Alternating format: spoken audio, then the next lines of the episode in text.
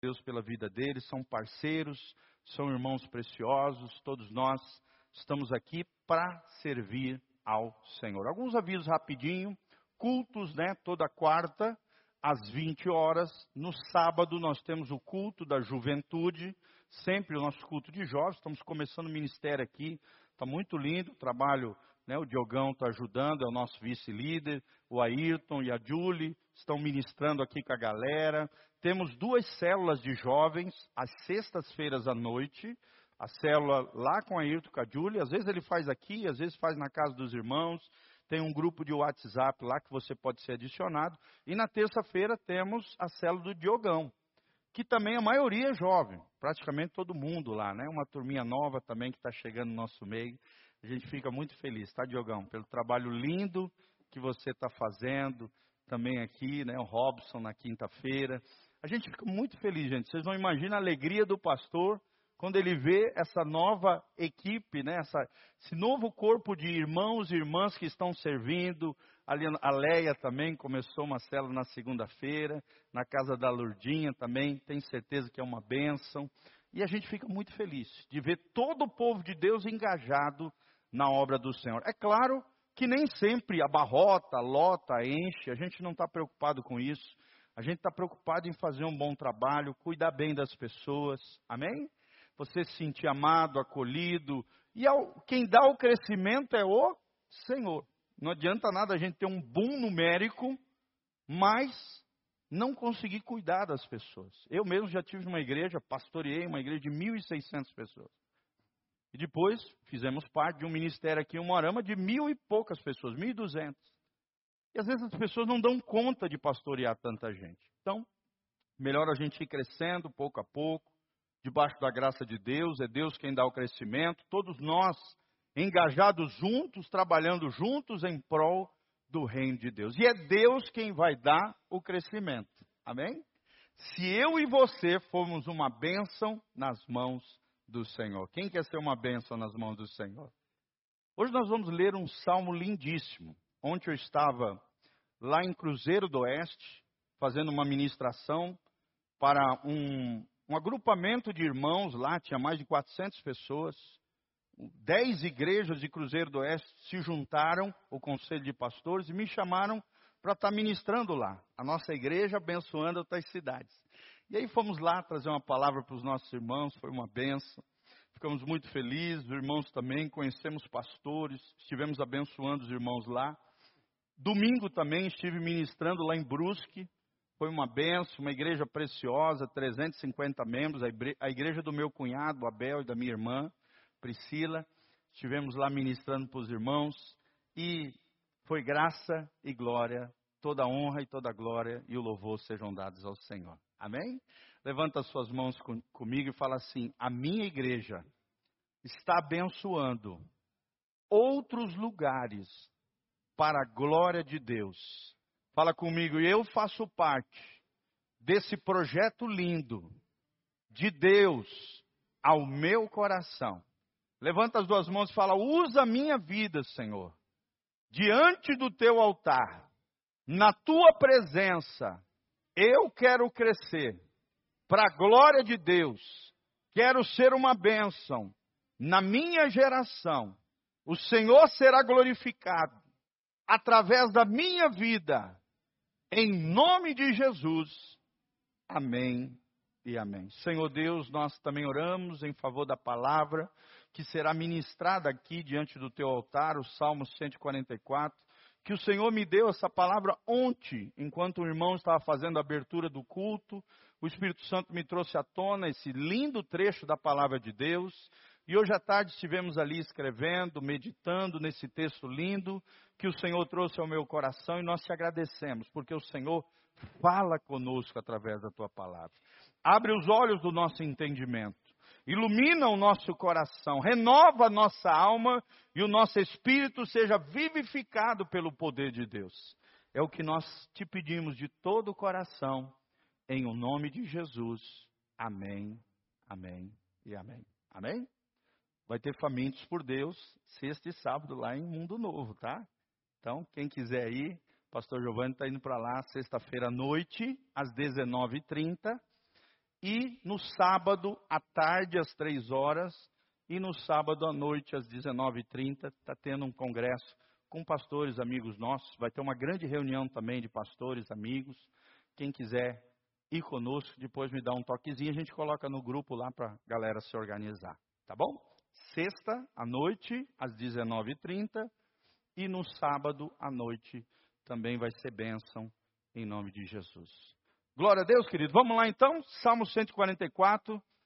A Bíblia diz: Bendito seja o Senhor, rocha minha, que me adestra as mãos para a batalha e os dedos para a guerra.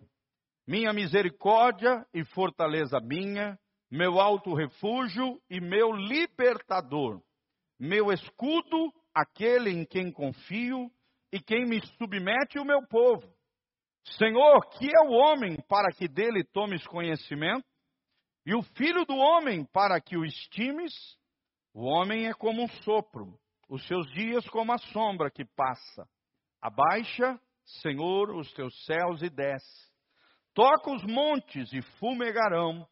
Despede relâmpagos e dispersa os meus inimigos. Arremessa as tuas flechas e desbarata-os.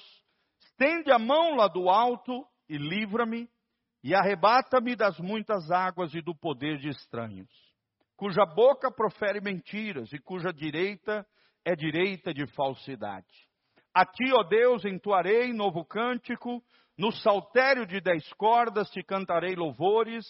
É ele quem dá aos reis a vitória, quem livra da espada maligna a Davi, seu servo. Livra-me e salva-me do poder de estranhos cuja boca profere mentiras e cuja direita é direita de falsidade. Que nossos filhos sejam na sua mocidade como plantas viçosas e nossas filhas como pedras angulares, lavradas como colunas de palácio, que transbordem os nossos celeiros, atulhados de toda sorte de provisões, que os nossos rebanhos produzam a milhares e a dezenas de milhares em nossos campos e que as nossas vacas andem pejadas, não lhes haja rotura, nem mau sucesso, não haja gritos de lamento em nossas praças. Bem-aventurado o povo a quem assim sucede, bem-aventurado é o povo cujo Deus é o Senhor. Amém? Fala comigo, bem-aventurado é o povo cujo Deus é o Senhor. Esse versículo é muito conhecido. Talvez você já tenha ouvido, né? Toda uma vez por ano, quando a gente junta as igrejas, faz a marcha para Jesus, todo evento de unidade de igreja se usa muito esse versículo. Na época da, da campanha política também, se usa muito esse versículo, é uma realidade, nós vamos aprender esse lindo salmo de número 144, onde um pastor, na introdução da palavra, antes de passarem a palavra para mim, leu esse, leu esse salmo e esse salmo falou muito forte ao meu coração. Amém? Quem quer ter uma vida abençoada aqui em nome de Jesus? Então hoje o nosso tema é, vai estar postando lá, a supremacia de Deus e o favor sobre o seu povo. Fala comigo, a supremacia de Deus e o favor sobre o seu povo. O que, que é o favor, gente? O favor é a bênção de Deus. Por isso que ele termina o salmo dizendo: Bem-aventurado a nação cujo Deus é o Senhor. Então, toda vez que você coloca Deus em primeiro lugar da sua vida, seja de forma individual ou coletiva, uma cidade, um estado, uma nação, nós vamos ver a bênção e o favor de Deus sobre o seu povo. Você está vendo isso agora sobre Israel né? Israel, Deus protegendo, guardando, Israel tendo vitórias nas batalhas. E nós temos visto ao longo de todos esses milhares de anos, Deus preservando o seu povo especial, que é Israel. Mas também cada um de nós, através da fé, fazemos parte do Israel espiritual de Deus. Você é abençoado. Amém? Coloca a mãozinha no seu coração e fala: Eu sou abençoado. Então é isso que nós vamos falar: a supremacia de Deus e o favor sobre o seu povo, baseado nesse lindo salmo, o Salmo 144, de 1 a 15. Aqui nós vemos Davi de forma poética contrasta o poder da majestade de Deus com a fraqueza humana. E é o que nós vemos no dia a dia. O poder de Deus com a nossa fraqueza humana. Sim ou não, irmãos? Quando olhamos para dentro de nós, vemos a nossa miséria, dificuldade. Miséria não estou falando financeira, estou falando das mazelas da nossa alma, nossa carne, lutando contra o espírito. Nós vemos que somos frágeis, somos vasos de barro. Se não fosse o poder de Deus sobre nós, estaríamos perdidos. Se não é a graça de Deus nos sustentando, o, o, a terra se abriria e o inferno nos consumiria. Então, esse lindo salmo se resume nisso, no poder majestoso de Deus, em contraste com a fraqueza humana. Nós vemos aqui Davi rogando que o céu desça com livramento sobre os seus inimigos. Nós vemos após uma intervenção divina, Davi entoando louvores ao Senhor e adoração ao Senhor depois de um grande livramento. E esse salmo se encerra com aspirações e anseios profundos pela bênção de Deus, pelo favor do Senhor. E eu não sei vocês, queridos, eu quero o favor do Senhor. Você também? Profetiza sobre o irmão que está do seu lado, vou profetizar sobre o Rio, sobre o Robson ali. Fala assim: Eu declaro sobre a tua vida o favor e a bênção do Senhor. Rafa lá no fundo, eu declaro, Rose lá também, sobre a vida de vocês, a bênção e o favor do Senhor. Mas que bênçãos são essas? O que que o cristão tem, o filho de Deus, o povo de Deus tem de diferencial na sua vida? É o que nós vamos ver, três princípios que aprendemos no Salmo 144. Presta atenção. Primeiro princípio que eu quero ensinar para vocês é que temos um Deus gracioso que cuida de nós. Fala comigo, eu tenho um Deus gracioso que cuida de mim, que cuida de nós. Amém? Quem tem visto cuidar de Deus com a sua vida, gente? Que coisa linda, eu vi agora com meu pai, né? Foi um susto lá. Aí fez uma bateria de exames, segunda-feira saiu o último exame, o mais sério antes de fazer uma cirurgia, graças a Deus, o coração está bom, está todo feliz, contente. Vai, ser, vai ter que cuidar só das emoções. Porque está chegando numa idade onde ele é, sempre foi pilhado, elétrico, ativo, proativo pra caramba. De repente chegou numa idade que o corpo já não responde da mesma maneira. Fica meio ansioso, meio agoniado. A idade vai chegando, ele vai ter que aprender a sossegar em Deus. Será que você tem aprendido a descansar em Deus?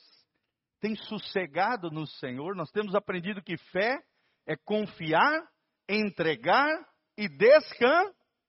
Fala comigo, confiar, entregar e descansar. Qual é o nível mais elevado, mais maduro da fé, gente? É descansar em Deus. Quando você descansa em Deus, é porque você já confia em Deus, já entregou a Deus e aí aprendeu a descansar no Senhor. Será que nós temos descansado no Senhor? Será? Então, temos aprendido isso. Primeiro princípio, temos um Deus gracioso que cuida de nós. Você vê isso do versículo 1 ao versículo 4 desse lindo salmo. Primeiro destaque que Davi dá é que Deus é a nossa fortaleza divina. A ideia que o salmista traz é que Deus é uma fortaleza. Hoje talvez não faça tanto sentido para nós uma fortaleza, mas naquela época, uma fortaleza era um lugar seguro. Os povos, né? Naquela época não tinha governos, exércitos, assim, é, polícia, nada dessas coisas. Era a lei do mais forte. Nações inimigas se enfrentavam em batalha, tribos lutavam entre si, era aquela confusão. A qualquer momento você estava arriscado de morrer, chegavam caras de cavalo, de, de, de, de, carroças e assim vai, de, tudo quanto é coisa, com facas e coisas, e a qualquer momento você ficava à mercê de morrer. E a fortaleza, gente, era um dos lugares mais importantes. Deus está dizendo: Eu sou a tua fortaleza. O salmista está dizendo: O Senhor é fortaleza minha. Olha como ele chama Deus da nossa rocha, do lugar seguro, do nosso mestre de guerra. aquele que nos adestra com habilidades nas batalhas da vida, gente. Eu costumo dizer que todos os dias nós temos batalhas a serem travadas no nosso coração. Sim ou não? Coloca a mãozinha no seu coração comigo e fala: todos os dias existem batalhas a serem travadas no meu coração. E quem é que vai te dar vitória, gente? O Senhor Deus que nos adestra para batalha. Ele é o nosso refúgio, ele é a nossa fortaleza. Ele nos dá habilidades, ele nos dá dons, talentos, capacidades, destreza. É o ensino do próprio Deus, mais a força do Senhor. Olha que coisa linda. Deus nos dá ensino e força. Ele nos ensina, mas ele também nos capacita, nos dando força, e isso é lindo. Nós vemos que Deus treinou Josué para conquistar Canaã. Nós vemos Deus preparando Gideão para que com apenas 300 homens vencessem as pelejas por Israel. Nós vemos o rei Josafá, né, com um exército de cantores vencendo os seus inimigos. Nós vemos Ezequias sendo salvo de uma invasão estrangeira porque se humilhou, orou diante da palavra de Deus, da lei do Senhor, chorou diante do altar do Senhor e Deus deu livramento. Amém? Glória a Deus. Nós vemos o rei Josafá com um exército pequeno, Deus dando vitória e estabelecendo as suas maravilhas. Nós vemos Davi vencendo um urso, vencendo um leão, vencendo Golias, vencendo Saul que o perseguia, vencendo os filisteus. Eu estou estudando a vida de Davi, acho que vocês têm visto, né? nos devocionais diários, nós estamos estudando, já fiz mais de 10 devocionais só sobre a vida de Davi, o homem segundo o coração de Deus. Eu estava observando, não tem uma derrota de Davi em batalha. Sabe o que é um homem que não sabe o que é perder? E foi quem escreveu esse lindo salmo para nós. Ele nos ensina o segredo da vitória. E o segredo da vitória é ter Deus como a nossa fortaleza divina. Fala comigo, Deus é a minha fortaleza divina. Agora é interessante que no finalzinho desse trecho, versículos 3 e 4, Davi fala das fraquezas humanas. Ou seja, na terra o ser humano é como pó, no ar é como um vapor que desaparece, na água é como uma bolha, no fogo é como uma fumaça que se esvai. O salmista diz que eu e você somos como, somos como a sombra que passa. Aqui está falando da fragilidade humana. Eu e você não somos nada sem Deus. Mas com Deus nós temos tudo. Amém? Quando você fica doente, é ou não é, gente? Você se sente frágil né? O irmão passou por um grande livramento ali na sua saúde. Às vezes a gente acha que é super poderoso, que é super homem, que é super mulher. De repente a gente adoece, a gente vê que nós somos frágeis, como diz o salmista. Somos frágeis. Somos vasos de barro, diz a Bíblia Sagrada. Mas em Deus faremos proezas.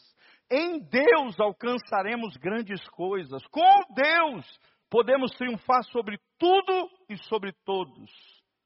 Com Deus faremos proezas, diz o salmista.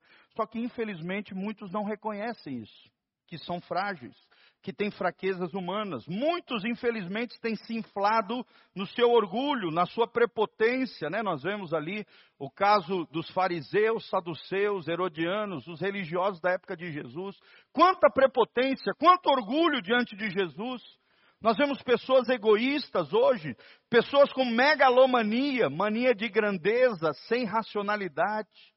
Aquelas pessoas que acham que são melhor do que todo mundo, que tudo que é dele é melhor do que os outros. Megalomania se chama isso. Pessoas narcisistas, o que, que é isso? Pessoas que se amam demais, ao ponto de se idolatrarem.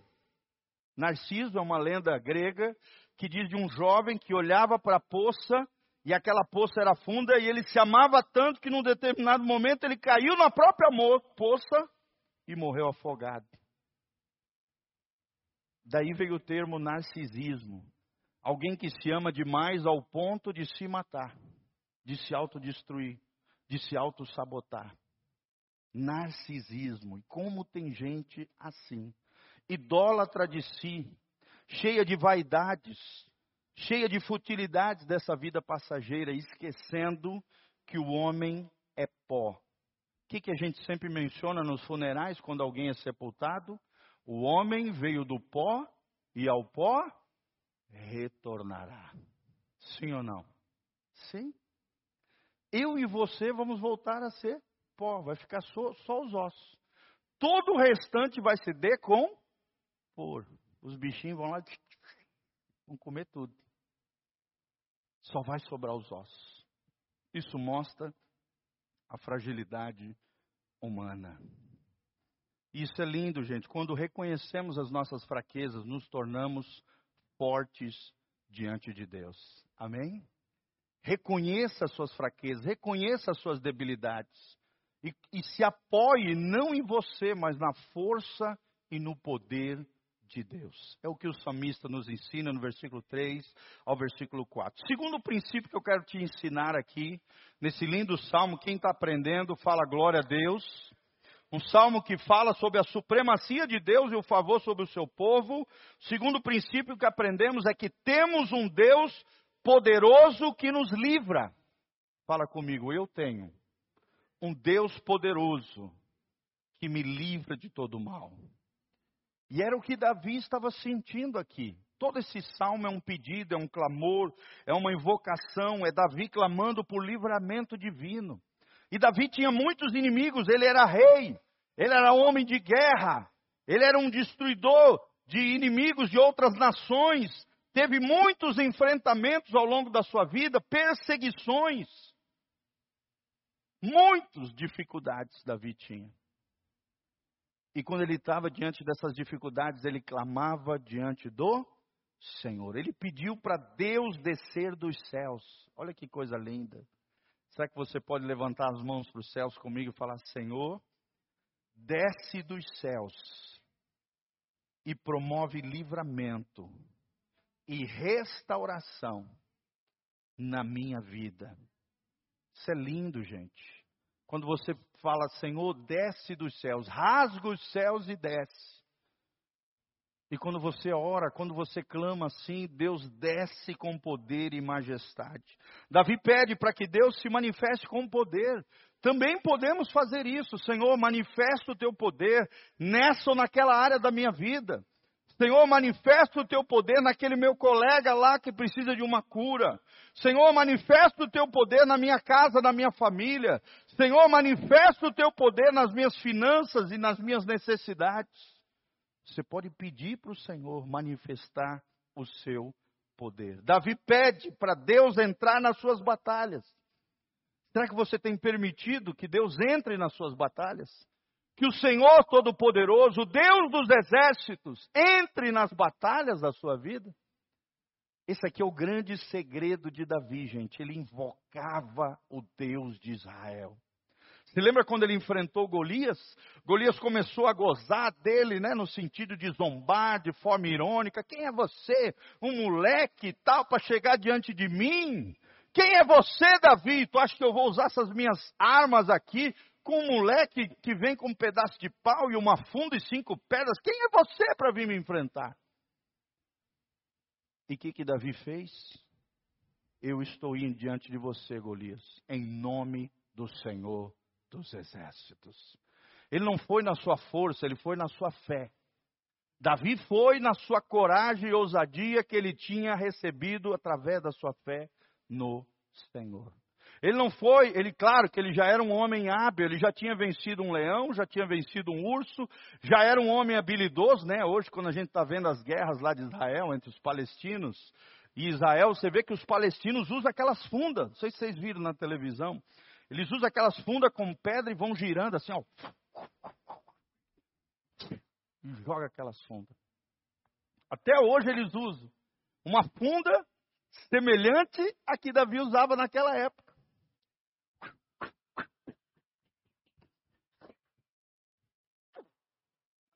na cara de Davi, derrubando Davi. É interessante ter um videozinho da internet. Vocês podem procurar no YouTube, vocês vão encontrar de um rapaz usando uma funda igual da época de Davi, com uma pedra, dando uma pedrada num latão de bronze, gente. E realmente é conforme descreve a Bíblia. Aquela pedra pega uma velocidade, bate no bronze, fica um buraco enorme, quase atravessa o bronze. Mas eu imagino a testa, né? A pedra pegando, batendo no bronze, que naquela época não era tão grosso como nos dias de hoje, afundando na testa de Davi, conforme diz o texto sagrado. Comprovaram cientificamente que a Bíblia tem razão que é possível aquilo que Davi fez naquela época. Porque Davi pedia para Deus entrar nas suas batalhas. Aprenda, amado, que as flechas de Deus nunca erram o alvo. Ele usa relâmpagos, ele usa trovões, ele usa inimigos, ele usa o que for, outros reis, outras pessoas para se unir a nós, mas principalmente o seu poder e a manifestação da sua glória. Os inimigos cairão, os inimigos fugirão de nós. Os inimigos espirituais do crente, que é você mesmo, a tua carne, que é o mundo sem Deus, o cosmos, e que é Satanás e seus demônios, vão fugir de você em nome de Jesus. Quem recebe isso sobre a sua vida, fala glória a Deus. Fala comigo, os meus três inimigos fugirão diante da presença do meu Deus. Que vai estar onde? Na igreja? Só no pastor? Não, vai estar em cada um de vocês, queridos. Amém? Em cada um de vocês a presença do Senhor dos Exércitos. Deus vai entrar com você com providência, Deus vai entrar com você na batalha. Se você invocar o nome do Senhor, Deus vai entrar na batalha com você. Todos esses personagens que eu mencionei aqui, Josué, Gideão, Josafá, Ezequias, Davi, venceram e triunfaram porque Deus entrou nas suas pelejas. Deus entrou, Jefté, Sansão, porque Deus entrou com provisão. Deus entrou com poder nas batalhas desses grandes homens de Deus. E Deus vai entrar na sua vida também, em nome de Jesus. Quero declarar a vitória de Deus na tua vida. Quero declarar a bênção de Deus sobre você. Davi aqui pede para que Deus liberte ele no versículo 7 e 8. E Deus liberta os seus filhos, restaura os cativos, renova as nossas forças, prospera o seu povo. Outra coisa que vemos é Davi agradecendo pelo livramento divino. Em vez de ficar murmurando, Davi adora, Davi escreve esse lindo salmo. No versículo 9 e 10 ele diz que Deus livra os seus servos da espada maligna. E nós vemos que um novo cântico surge como Deus, quando Deus vem com a sua ação salvadora. Quando Deus vem nos salvar, um novo cântico surge no nosso coração, assim como surgiu em Davi. Davi faz uma oração renovada também. Vemos Davi suplicando, clamando diante dos inimigos. E haviam muitos inimigos ao redor. Só vou mencionar alguns dos povos que estavam ao redor de Israel: os filisteus, os jebuseus, os amorreus, os amonitas, os edomitas, os assírios, os sírios, os caldeus, os egípcios, tudo ao redor de Israel. Imagina você governando uma nação com todos esses inimigos querendo tragar e destruir e acabar com você. É como Israel hoje. Israel é uma ilhazinha no meio de um monte de país árabe, sim ou não? Líbano no norte, a Síria, o Irã aqui, o Iraque ali, o Kuwait ali, a direita aqui no, no, fundo, Arábia Saudita, o Iêmen, Emirados Árabes, no, no sul, no extremo sul, Egito, rodeado de inimigos por todos os lados. Mas quem é que dá vitória ao povo de Deus? É o Senhor. Amor, o clamor diante dos inimigos faz toda a diferença. Terceiro princípio para nós finalizarmos. Davi diz assim: temos um Deus que nos abençoa abundantemente. Fala comigo, temos um Deus que nos abençoa abundantemente. Irmão, Deus não quer te abençoar um pouquinho, Deus quer te abençoar um montão. Abundantemente, plenamente. Deus quer te abençoar de todas as maneiras. Temos ensinado isso aos nossos filhos. Eu e Sofia, falado para eles, ó, filhos, se vocês fizerem as escolhas que nós fizemos lá atrás, vocês vão viver a vida que nós vivemos hoje. Façam escolhas sábias, sejam obedientes aos princípios e valores do reino de Deus, e vocês vão experimentar isso que nós vivemos hoje. E é interessante que esse final desse Salmo 12 a 15, aqui o salmista diz que os filhos são retratados como árvores robustas, como plantas viçosas. Olha que coisa linda, nós vemos aqui uma bênção sobre os filhos. Fala comigo, uma bênção sobre os filhos. Quem quer ter uma bênção aí sobre os seus filhos? Levanta as mãos para o céu e fala: Os meus filhos serão uma bênção. Por que, que o salmista colocou uma bênção sobre os filhos em primeiro lugar aqui nessa lista de bênçãos que eu estou ensinando para vocês? Porque a, maior bênção que existe depois de Jesus, depois de Deus, é a nossa casa, é a nossa família. Sim ou não, irmãos? São os nossos filhos, nossos filhos são um, um, uma, uma continuidade de quem nós somos. Então nós vemos Deus abençoando os nossos filhos no versículo 12. Filhos que sejam educados no lar, filhos que tenham os valores do reino de Deus. É preciso também, esse salmo nos ensina, que é preciso investir nas futuras gerações. Por quê, amados? Porque lares disfuncionais geram filhos tóxicos. E se nós tivermos filhos tóxicos, a sociedade ficará doente. Fala comigo, lares disfuncionais geram filhos tóxicos e uma sociedade doente. Sim ou não, irmãos? Olha para a nossa sociedade como é que está.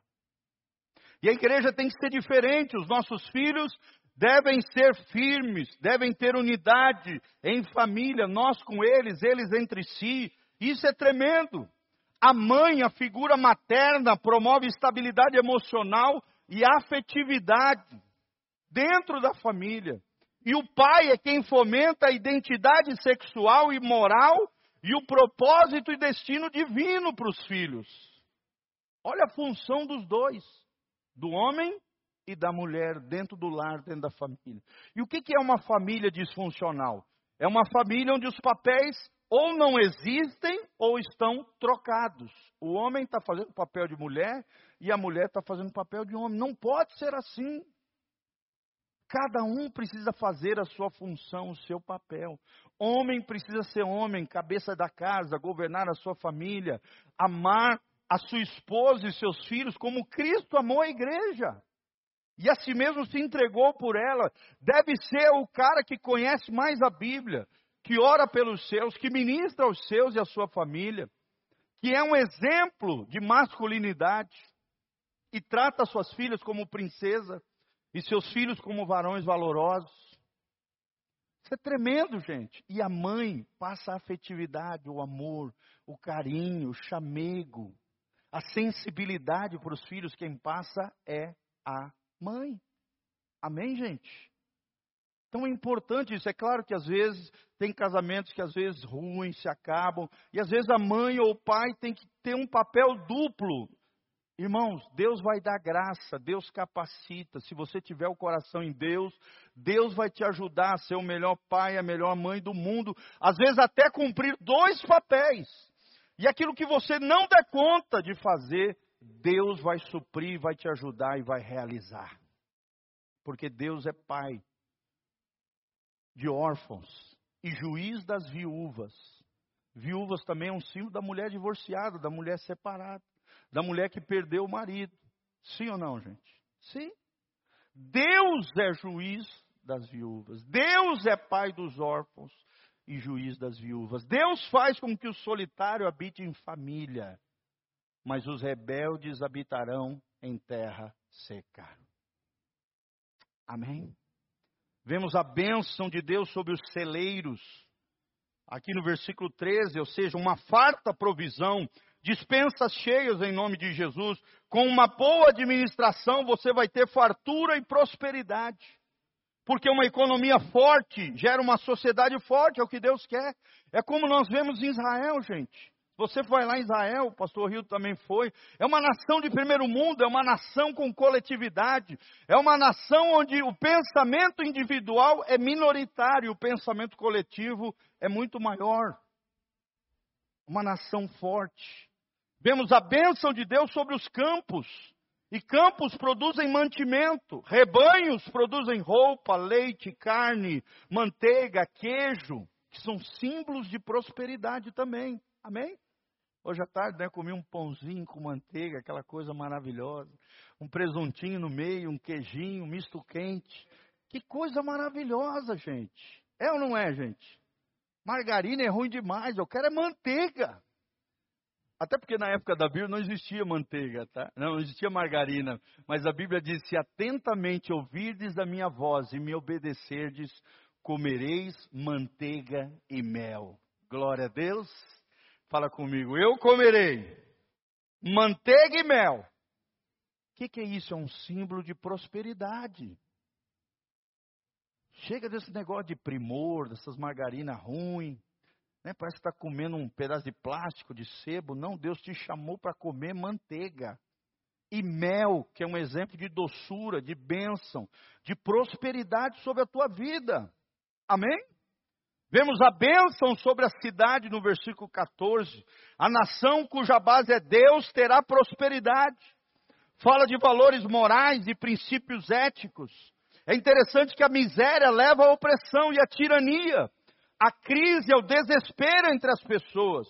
Mas uma vida dentro dos preceitos de Deus leva a satisfação plena, pessoal e coletiva. Sim ou não, irmãos? Não sei se você viu uns vídeos que aparecem no Instagram, no Facebook, dos soldados de Israel louvando a Deus antes de ir para batalhas. Quem viu isso aí? Faziam louvores lindos juntos ali cantando com violão, celebrando, adorando o Deus de Israel. Gente, isso é lindo.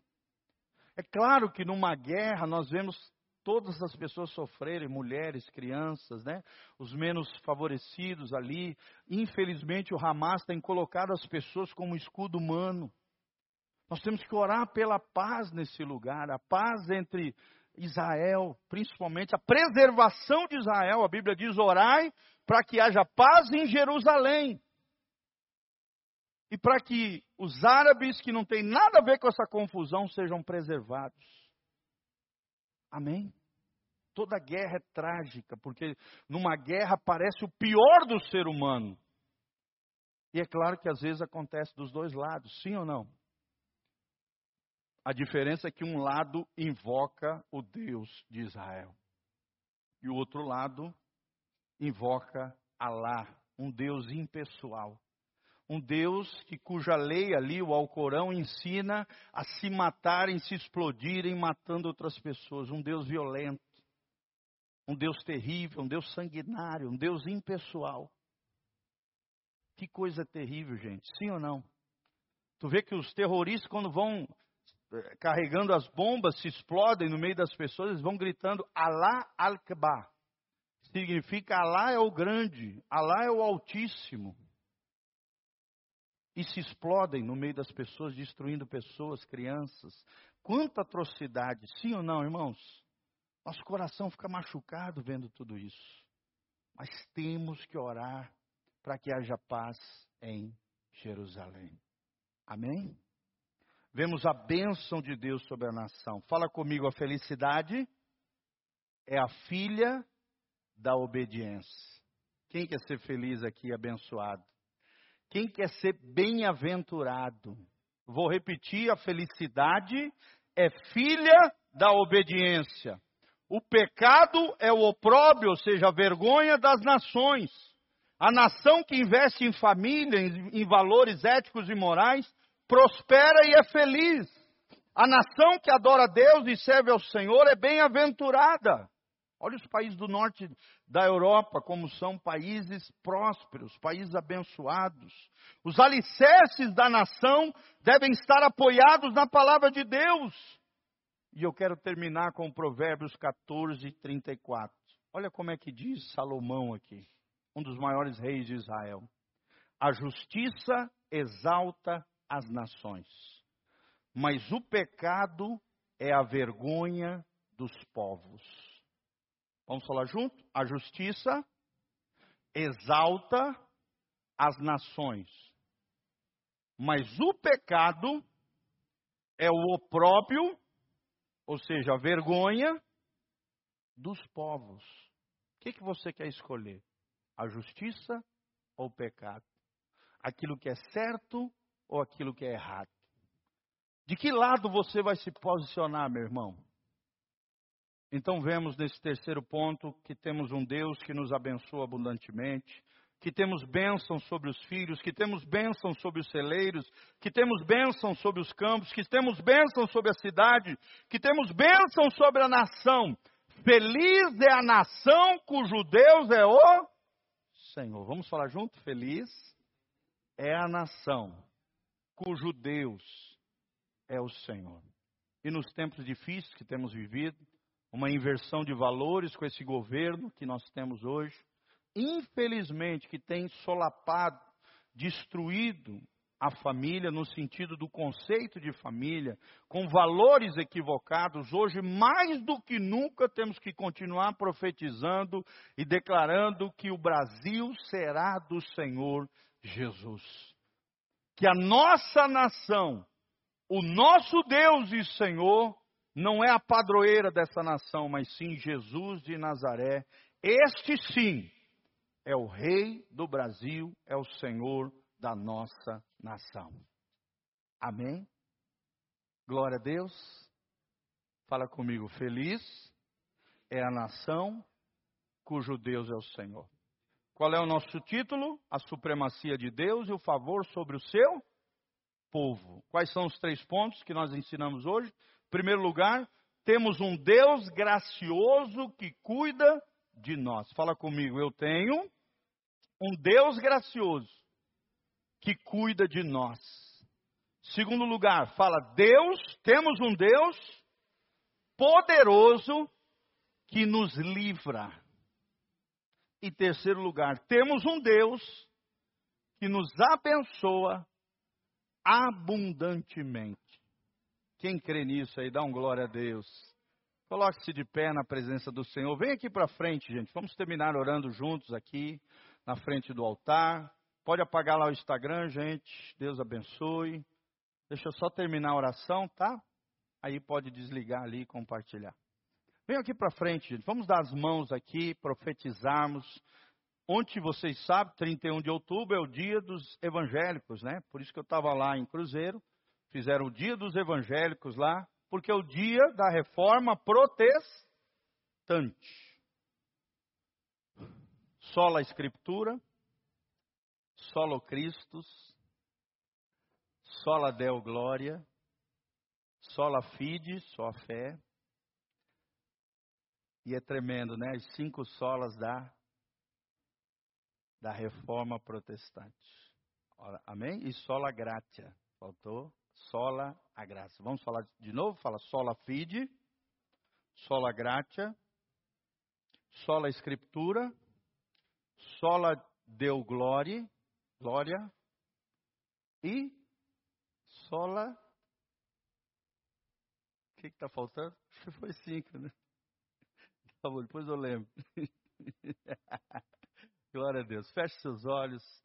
Dê a mãozinha para o seu irmão, vamos terminar orando juntos como igreja do Senhor. Fala, fala assim comigo. Eu declaro sobre a minha vida a majestade, o reinado soberano de Jesus de Nazaré. Feliz é a nação cujo Deus é o Senhor. Eu declaro que o Brasil pertence ao Senhor Jesus a nenhum santo, a nenhuma santa, a nenhuma religião, a não ser o Deus Todo-Poderoso, o Deus de Israel, o Deus de Abraão, o Deus de Isaac, o Deus de Jacó, o Deus e Pai de nosso Senhor Jesus Cristo, é quem reina sobre esta nação. Obrigado, Senhor, pela reforma protestante, onde aprendemos que cada crente é um sacerdote diante da tua presença, pela graça de Deus, eu me posiciono diante da minha casa, declarando que eu e a minha casa serviremos ao Senhor, haja o que houver, a que preço for, eu e a minha casa serviremos ao Senhor. Senhor Deus, reina sobre a minha vida, reina sobre a minha casa, reina sobre a minha família, reina sobre os meus filhos. Eu abençoo os meus filhos, as minhas gerações, o meu legado nessa terra e declaro que Jesus de Nazaré é o Senhor da minha casa, é o Senhor de Umuarama, é o Senhor do Paraná, é o Senhor do Brasil, é o Senhor das nações. Senhor, perdoa as muitas vezes que coloquei o meu coração no lugar errado. Eu declaro que a minha fortaleza, a fortaleza e a força da minha vida é o Senhor, Deus Todo-Poderoso, o Deus amoroso, que cuida de mim, que me livra de todo mal e que me abençoa abundantemente, em o nome de Jesus. Dá uma salva de palmas para Jesus. Aleluia.